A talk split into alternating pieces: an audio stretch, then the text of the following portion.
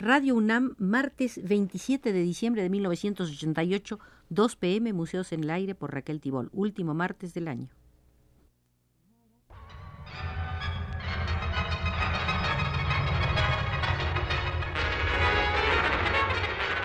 Radio UNAM presenta Museos en el Aire. Un programa a cargo de Raquel Tibol, quien queda con ustedes.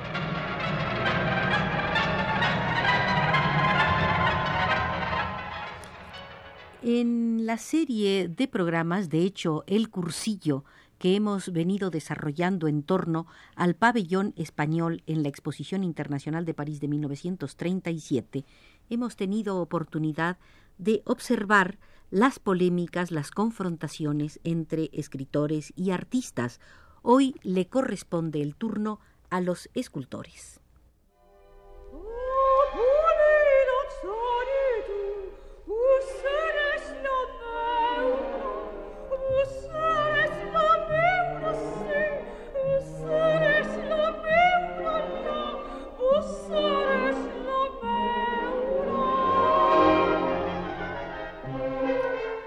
Si para los pintores resultó difícil encontrar un camino válido hacia el realismo, en el caso de los escultores esta dificultad pareció acrecentarse. Siempre ha sido más duro para los escultores el adentrarse por los caminos de la vanguardia, pues las condiciones materiales en las que se mueven entorpecen la agilidad necesaria para plasmar una idea. El peso del academicismo, la incapacidad para representar la realidad sin referencia a los modelos del pasado, fue algo casi imposible de superar por los escultores. Se ha analizado ya la escultura realista y la escultura de plena vanguardia, eh, llegando a la conclusión de que aquellos artistas que en los años anteriores a la Guerra Civil Española se lanzaron a investigar nuevas formas expresivas por los caminos del surrealismo o la abstracción, llegaron con cierta facilidad a resultados satisfactorios. Sin embargo, aquellos que intentaron abrir nuevos caminos para el realismo se encontraron con una barrera difícil de superar en aquellos momentos cómo llegar a un verdadero arte de vanguardia sin abandonar los presupuestos de la figuración tradicional fuertemente lastrada por el academicismo dominante. Pues bien, en la colección de esculturas enviadas al pabellón de París se pueden encontrar todos los problemas del momento. Entre las esculturas que se han conocido recientemente y que se encontraron en bodegas la mayor parte de ellas no encierra ningún tipo de valor estético ni de contenido. Son obras en yeso, academicistas, auténticos bibelot, en los que únicamente han cambiado los temas, soldados, alegorías de la República, etc. La intención era laudable, pero el resultado de una pobreza tal que ni siquiera podían servir a los fines que se proponían por su incapacidad para conmover.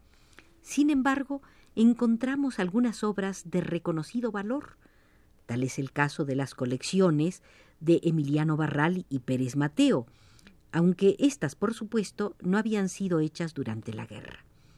Pero, sobre todo, hemos de referirnos a algunos escultores que habían tenido una cierta significación en el período anterior a la guerra. Es el caso de Julián Lozano, que presentó en el pabellón dos obras, una de ellas realizada en 1932, donde vemos las posibilidades de buen escultor en esas adolescentes que demuestran el contacto de Lozano con los postulados de vanguardia y con la escultura de Honorio García Condoy. Su obra daba una aportación, y esa aportación la encontramos también en Campesinos, realizada expresamente para el pabellón, es una buena representación realista de personajes populares. Por un camino similar se encuentra el altorrelieve de Antonio Ballester, Los vencedores de Brihuega, grupo de soldados marchando con un tono épico y dentro de la corriente del realismo social bastante mejor sin duda que su otra aportación, Fuente Ovejuna, realizada en años anteriores y en la que solo vemos un tono grandilocuente. Sin duda, en este caso, la conmoción de la guerra resultó beneficiosa para el escultor Ballester. Sin embargo, el mayor interés reside en la aportación del valenciano Ricardo Boix, un gran relieve en piedra titulado Cantos del Dolor de España, obra de enormes dimensiones realizada expresamente para París y pensada como un cartel de propaganda. En ella se deja ver al buen escultor que hay en Boix, señalando artista de la vanguardia valenciana de preguerra, que entendió bien el realismo aplicado a la escultura, y es sin duda una obra que conmueve y llama la atención del espectador sin necesidad de recurrir a lo grandilocuente.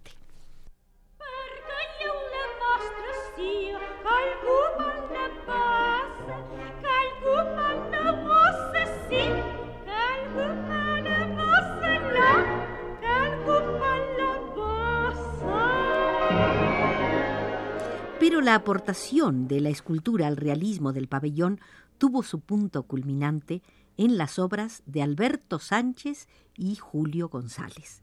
Esa fue de verdad la manera perfecta de adecuar el contenido a la forma sin necesidad de recurrir a temas ni aspectos concretos de la guerra. Hasta el momento hemos venido analizando de manera global la colección de obras de arte enviadas desde España y su significado como conjunto unitario en la creación de un realismo militante. Creemos, sin embargo, que el realismo no se redujo únicamente a la participación de ese conjunto de artistas. La aportación de los históricos de la vanguardia de París fue también de claro significado realista, aunque nunca se la haya contemplado desde este punto de vista. El Guernica de Picasso o el Payés de Miró tienen un contenido muy claro, pese a que su forma pueda estar muy lejos de lo que normalmente se considera realismo. La fuente de Calder está actuando también como un instrumento de propaganda y emitiendo un mensaje. No se utiliza meramente como elemento decorativo. Y la Montserrat tiene un significado todavía más evidente. La escultura de Alberto, participando de los más claros postulados de la vanguardia surrealista, tiene una directísima lectura de contenido realista. La escultura de Alberto se titulaba El pueblo español tiene un camino que conduce a una estrella. Alberto no era un artista de la vanguardia parisina, pero su aportación al pabellón realizada en el propio París actúa como inmejorable nexo de unión entre los artistas que habían realizado sus obras en el escenario mismo de la guerra y los integrantes de la vanguardia histórica. Hagamos, pues, un poco de revisión de cómo llega este importante artista con su obra al pabellón español. A finales del mes de abril, reclamado por Luis Lacasa y con una orden de Wenceslao Roses, se incorpora Alberto a los trabajos del pabellón. Es lógico que fuera uno de los artistas llamados a esta exposición y que se le ofreciera un lugar privilegiado para la ubicación de su obra. No en vano, era uno de los artistas más destacados de la vanguardia y creador de un arte profundamente hispánico. Además, su ideología y sentimientos hacia la República no dejaban ningún género de dudas. En los momentos en que comienzan los trabajos del pabellón, Alberto Sánchez se encontraba en Valencia, donde impartía clases desde 1936 en el Instituto Obrero. Desde allí marchó a París, donde realizó una maqueta en yeso perfectamente acabada, una escultura en sí misma para ser vaciada en cemento. Cuando llegó a París ya tenía una idea bastante definida de lo que iba a ser había llevado consigo unos dibujos realizados hacía algunos años. Alberto siempre había tenido la idea de poder realizar sus esculturas en un tamaño monumental. Algunas de las mejores obras que realizó en la época anterior a la guerra eran realmente proyectos para trasladar a un tamaño mayor. Todas quedaron destruidas en su estudio de Madrid durante los bombardeos. Pero a través de las fotografías existentes podemos hacernos la idea de que efectivamente parecían destinadas a un tamaño monumental. Su monumento a los pájaros, la escultura de horizonte, el monumento a los niños y otras. En este mismo sentido había realizado dibujos con la idea de trasladarlos alguna vez a esculturas de gran tamaño, aunque nunca pudo hacer realidad esas ideas debido a la carencia de medios. Recordemos también que sus materiales eran siempre el yeso u otras pastas de su invención, ya que no podía contar con materiales definitivos. Pero en París la cosa iba a ser distinta. Era un encargo del gobierno y ya no tenía que depender de sus escasos recursos. Acometió la obra con un entusiasmo extraordinario y para ello se basó en esos dibujos realizados en 1931. Eran proyectos para un monumento escultórico que nunca había podido hacer.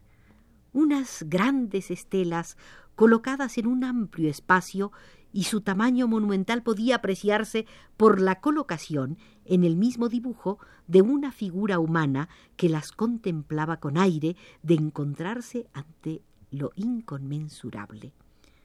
Formas plenamente surrealistas en la misma línea albertiana de los paseos por Vallecas y del apego a la tierra, mezcla de enormes piedras con formas extrañas, casi siderales. La escultura que finalmente realiza Alberto en París es diferente a estos dibujos, pero la relación entre ambos es evidente.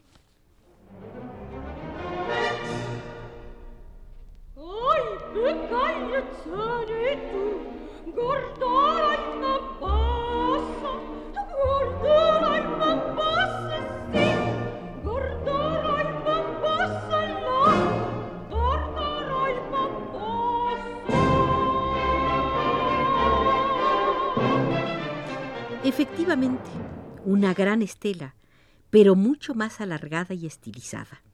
Aquellos dibujos parecían masas rocosas, aquí la forma es fundamentalmente vegetal.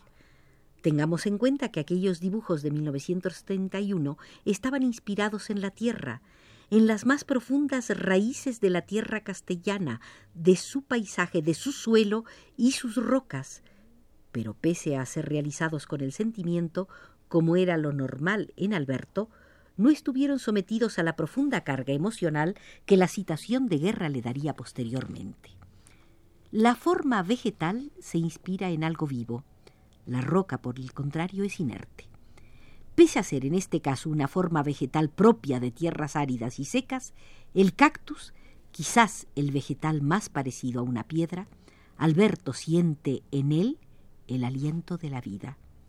No es España, y mucho menos Castilla, una tierra de cactus, pero podemos encontrar aquí un simbolismo que hace alusión a la plenitud de vida que encierra ese vegetal aparentemente seco, pero lleno de agua en su interior, aparentemente inerme por su obligada quietud, pero lleno de espinas que le sirven de defensa y ataque ante las agresiones vida que crece y se agiganta y se hace fuerte e inexpugnable en medio de las condiciones más adversas. Sobre él sólo pueden posarse la paloma mensajera de la paz y la estrella de la libertad. Pero aún puede encerrar otros simbolismos. Este poderoso monolito de Alberto emerge de una piedra de molino asentada en tierra y se eleva hacia el cielo dibujando una espiral en forma de serpiente que se confunde y se funde en una forma femenina o un brazo con el puño cerrado. Al final siempre la estrella la superficie horadada y hendida por las incisiones tan propias de Alberto marca líneas verticales y ondulantes y pequeños puntos que a su vez le dan una cierta apariencia pétrea. No podemos saber con exactitud qué es lo que pensaba Alberto cuando realizó esta obra, quizás una de las mejores esculturas que se han hecho en nuestro siglo.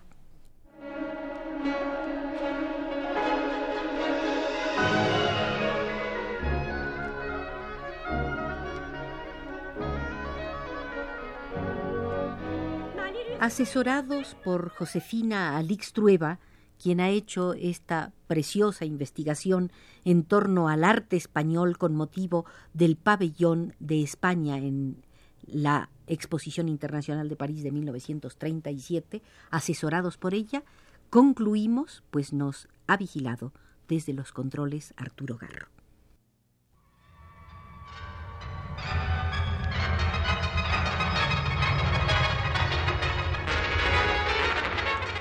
Radio UNAM presentó Museos en el Aire.